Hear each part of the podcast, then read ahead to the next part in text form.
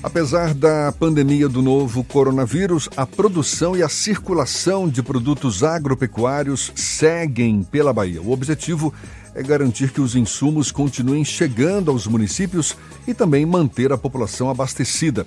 Para falar mais sobre o assunto, a gente conversa agora por telefone com o secretário estadual da Agricultura, Pecuária, Irrigação, Pesca e Aquicultura, Lucas Costa. Seja bem-vindo, muito obrigado pela sua disponibilidade. Bom dia, Lucas. Bom dia, Jefferson. Bom dia, Fernando. Bom dia a todos os ouvintes. É um prazer estar falando novamente com a tarde. A gente fica muito feliz em estar podendo historiar um pouquinho o que a SEAGRA está fazendo para manter todos esses heróis que são os produtores rurais, as, as indústrias agropecuárias ativas, para conseguirmos manter o abastecimento em dia e não termos riscos de desabastecimento. É, eu o quero... risco é zero, porque a gente tem esses heróis trabalhando e até o momento é, não temos dificuldade nenhuma em abastecimento. Eu já ia perguntando se há risco de desabastecimento, o senhor já, já respondeu que não. Então, quais os cuidados que vêm sendo tomados nos cultivos e frigoríficos? Estou falando aqui das aves, porcos, bovinos, caprinos, enfim. É, obrigado pela pergunta, Jefferson. É, a gente tem todos os cuidados durante o cultivo, né? A gente recomenda a, o distanciamento entre os trabalhadores, a gente recomenda a utilização de álcool gel, de máscaras, né, durante o trabalho, principalmente nas agroindústrias. Vale lembrar que a, a DAB não para, né, para manter exatamente a segurança alimentar e a segurança da produção né? A gente mantém a DAB ativa por ser um serviço essencial e durante os no frigorífico continuam-se as inspeções para termos sanidade alimentar à nossa população. É, não temos nenhum problema até o momento com relação a esse tipo de indústria, né? Todos os frigoríficos é, estão trabalhando, é lógico que existe algumas questões mercadológicas, como o consumo de carne de dianteira, está mantendo bem é, e o carro de traseira está um pouquinho abaixo do que a gente esperava, mas um pouquinho devido à questão dos restaurantes também, né, que eram os maiores consumidores. Mas abalando muito pouco a questão do mercado. Mas a sanidade e o funcionamento das agroindústrias, todos estão funcionando sem grande dificuldade. É Sim. lógico, respeitando sempre a questão sanidade, de isolamento, de uso de álcool gel, de higienização sempre dentro das indústrias. Secretário, em relação à questão da cadeia de laticínios, produtores de leite, laticínios, supermercados, que a gente sabe é uma cadeia bem especial, o leite é um produto perecível, é um produto delicado. Como é que a Secretaria está agindo nesse setor? É, realmente a questão dos lácteos é um pouquinho mais sensível, né? É uma questão mercadológica, principalmente dos pequenos laticínios. A gente fez um contato muito grande aqui, um pedido até do Ministério da Agricultura que liberasse a comercialização de laticínios que tinham CIE, que é o, é o Sistema de Inspeção Estadual, para os laticínios que tinham CIF, que é o federal.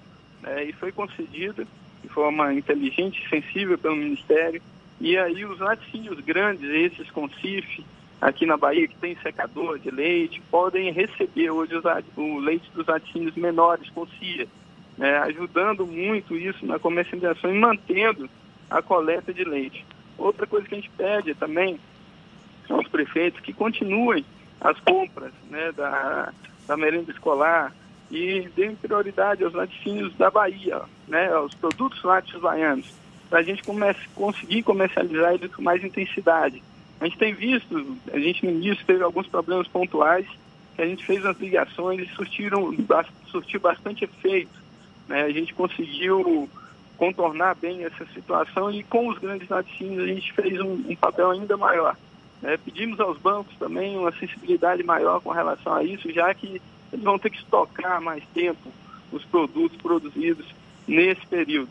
Então, é, a gente conseguiu contornar bem, eu acredito que lá é, tem alguns problemas pontuais ainda, que a gente vem sanando no dia a dia aqui dentro da SEAG, mas tem rodado bem. Graças a Deus o agronegócio tem sentido menos né, do, que, é, do que os outros, alguns outros setores aí da nossa economia. A gente não pode parar, a gente está numa produção de soja espetacular dentro do Oeste. É uma projeção que a gente tem de uma uma safra recorde, né? E a gente tem acompanhado aqui e eventuais problemas sendo sanados, né, na medida do possível, quando a gente é, quando é relatado para a gente, a gente tem buscado solucionar bem rápido. Secretário, tem um... Oi. É, para o, o setor de agroindústria em geral e também da pecuária, já existia uma série de restrições sanitárias que, de alguma forma, facilitou a adaptação para esse novo período, não é isso? Sim, senhor. A gente sempre, sempre indicou e sempre usou os EPIs, né? principalmente nas agroindústrias. É fundamental para que a gente tenha uma boa sanidade alimentar e isso, com certeza, ajuda muito é, já com prevenção ao corona, né? A gente já vê o uso de máscaras, o uso de luvas, né? Sempre foram utilizados nas agroindústrias para a questão de sanidade alimentar, o que já é um pré-requisito para o coronavírus, né? Então isso aí já ajudou bastante. Tem algumas feiras que são administradas pela SEAGRE, que são concessões da SEAGRE. Como é que estão os cuidados para que não haja aglomeração de pessoas nesses espaços, secretário? É, as feiras é um, é um grande detalhe, porque elas são importantes em alguns municípios, né? É onde é que consegue chegar aos, aos alimentos.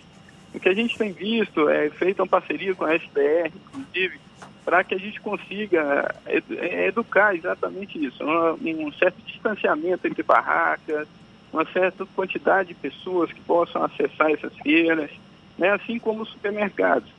Né? Elas são, são importantes também para o pequeno produtor. A gente sabe que isso é, precisa de um regramento, a gente já expandiu, já tem divulgado isso, a SDR tem feito um trabalho muito grande com relação a isso, uma parceria que existe entre a SEAG e a SDR para ter o maior cuidado possível em manter a comercialização e abastecimento de algumas cidades que são dependentes de feiras como essa.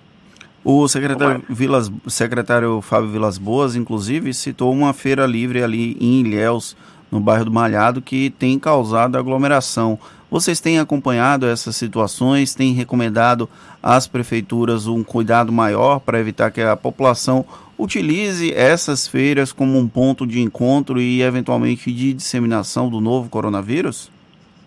Isso tem sido um isso é, é uma parceria que a gente tem feito com a CESAP também, né? Para poder divulgar cada vez mais. E a ligação com os prefeitos a gente tem feito, a gente tem conversado com eles, orientado da forma como deve ser feito. E realmente tem que tomar um grande cuidado com isso. Né? A gente tem acompanhado e tem pedido para que os prefeitos se, se preocupem também. Né, que ajam dessa forma junto com a gente aqui. Eu acho que o Fábio tem feito um trabalho espetacular aqui na CESAB aqui da Bahia, nosso governador Rui Costa também. A gente vê que os dados da Bahia estão são, são, estão conseguindo um efeito interessante e a gente pede para que todo mundo obedeça as indicações do Fábio, porque ele tem feito um trabalho espetacular aqui dentro da Bahia. Secretário, a gente está conversando com o secretário Lucas Costa, secretário da Agricultura aqui do estado da Bahia.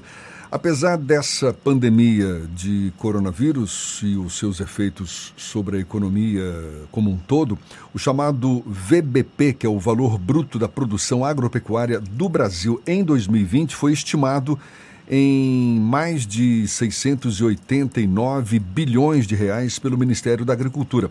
E esse total é mais de 7% a mais do que o resultado de 2019. O senhor, qual é a avaliação que o senhor faz? A Bahia deve acompanhar esse aumento de valor da produção agropecuária? Ah, eu, eu acredito que sim. A gente está com a produção de soja na, no Oeste, que eu acredito que vai ser uma safra recorde. Né? A gente tem uma projeção espetacular para lá. As chuvas compensaram bastante, foram muito boas para a gente. É, agora, no momento da colheita, é, eu tenho acompanhado junto com a IBA, a produção realmente deve ser recorde esse ano. Pode ser que o Brasil, né, não só a Bahia, passe os Estados Unidos na produção de soja e a gente passa a ser o maior produtor de soja do mundo. Né, e isso vai ajudar muito a economia num momento de pandemia como essa. A gente sabe que o agronegócio baiano é o setor mais representante do nosso PIB, é quase um quarto do PIB baiano vem do agronegócio. A gente emprega praticamente um terço da população ativa baiana, né, e o agronegócio não para, como eu disse anteriormente. É um dos setores que menos vai sentir a pandemia. Além da soja, quais outros eh, produtos ou setores o senhor destacaria como promissores para agora 2020? A gente vê a questão da soja, fruticultura com expansão lá no, no Vale do São Francisco. Eu acabei de colher algumas informações sobre a questão de exportação, a questão do papel, Jefferson, papel e celulose aqui na Bahia. É, do, no primeiro trimestre de 2020 já vem batendo números do ano passado. Então isso aí pode, eu acredito que vai ser um setor que vai alavancar também. Já é um setor muito importante em exportação. Lembrando que no primeiro trimestre de 2020 a gente teve uma queda na, na exportação de soja por um atraso de plantio. Né? Às vezes isso é confundido. É uma questão agrária, né? que vai, eu acredito que vai se recuperar a partir de agora. Então o segundo trimestre nosso vai ser melhor. Né? Outra situação que a gente precisa pontuar é que alguns outros setores de destaque nosso, igual algodão, lembrar que sempre eu gosto de falar isso e agradeço a audiência que ajuda a gente a expor. A gente tem um dos melhores algodões do mundo, né? Então a gente precisa expor isso e eu acredito que pode ser uma cultura que vai expandir também em qualidade e quantidade. Secretário. É, a gente Oi. E os bancos, é, bancos financiadores, eles, eles estão, estão sendo acionados também por pequenos produtores, por exemplo, para rever prazos, pagamentos de financiamento? Como é que o senhor avalia essa, esse pleito que deve estar ocorrendo aí por pequenos produtores? Vamos lá, não só pelos pequenos, né, pelos grandes também, porque de alguma forma o fluxo de caixa foi abalado né, pela pandemia. E a gente sabe que os pagamentos ficam um pouquinho prejudicados com relação a isso. Os produtores têm pedido, a gente já fez o pedido ao Ministério, não só da, da Agricultura, como também da Economia. Saiu uma resolução recente da CMN, Conselho Monetário Nacional, é, permitindo que os bancos façam as prorrogações. É, eu tenho acompanhado no dia a dia, Banco do Brasil Banco do Nordeste, ainda as normatizações não foram feitas. Não, tá não é possível ainda a prorrogação por produtores. Mas eu acredito, de acordo com, o que vai me passar pelos bancos, em breve terão algumas linhas de prorrogação e também de novos créditos para ajudar a questão do fluxo de caixa dos nossos produtores. Eu acredito que isso vai ser em breve, vai acontecer. Secretário, a SEAGRE ela vem mantendo contato com prefeitos, secretários municipais de agricultura para ações em conjunto e que ações têm sido essas? Não, a gente tem, tem buscado sempre resolver os problemas pontuais né, do, no nosso dia a dia aqui com os prefeitos, pedindo auxílio. Eles estão lá no, no final da linha, eu acredito que eles podem ajudar muito os nossos produtores. E alguns problemas pontuais que a gente teve no início, é, como tra travaram algumas estradas, rodovias, para transporte para trabalhadores até as fazendas. A gente tem a segunda maior produtor de melão do país, está aqui dentro, com mil e tantos hectares de melão plantado. Né? Eles precisam de, de trabalhadores para a colheita. A gente tem uma produção intensa de semente no oeste, que precisam de uma mão de obra muito intensa. E a gente tem que continuar, o agronegócio não pode parar. Né? Então a gente pede aos, aos, prefeitos, a gente indica aos prefeitos, a gente mostra para eles a importância. Sempre lembrar que toda higiene, toda indicação da CESAB tem que ser respeitada tanto nos, trans, nos transportes dos trabalhadores como na execução dos trabalhos nas fazendas e nas agroindústrias. Secretário, para a gente encerrar, é, no interior do estado, o pequeno agricultor e muitos trabalhadores do campo pagam o chamado funeral que é uma contribuição social para a seguridade do, tra do trabalhador. Mas muitos, a gente sabe, estão sem renda nesse momento para manter os pagamentos. Qual tem sido a saída para esse problema?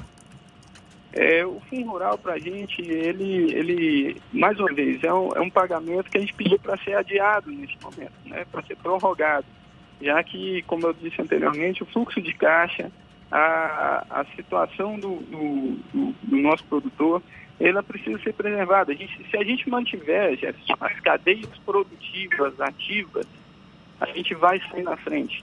Nós vamos sair na frente porque o Brasil e a Bahia vai ser um celeiro do mundo, sabe? A gente vai ter que abastecer o mundo, é a gente que vai fazer isso.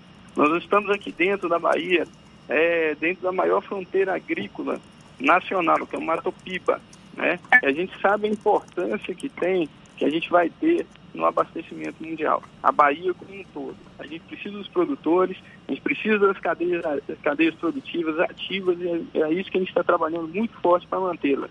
É, aqui na Bahia, eu acredito que a gente está passando por um problema que vamos enfrentá-lo da melhor forma possível, mantendo todos ativos, mantendo a cadeia produtiva ativa, ativa mantendo o abastecimento em dia, somos autossuficientes na, na maioria dos nossos alimentos, vamos manter todos eles funcionando para que a gente saia na frente. Né? E o Fundo Rural, a única coisa que a gente pede é o adiamento do pagamento para que o fluxo de caixa dos nossos produtores sejam preservados. A gente agradece ao secretário da Agricultura, Lucas Costa, pela atenção dada aos nossos ouvintes. Muito obrigado, secretário. Um bom dia para o senhor. Eu que agradeço a oportunidade de estar falando um pouquinho sobre a nossa SEAG. Vale lembrar, os nossos produtores, os nossos empresários rurais, eles têm, são os heróis que vão manter o abastecimento da nossa Bahia em dia. E eu agradeço muito a vocês aí da tarde por ter a oportunidade de estar falando com todos os seus ouvintes. Muito obrigado e tenham um bom dia.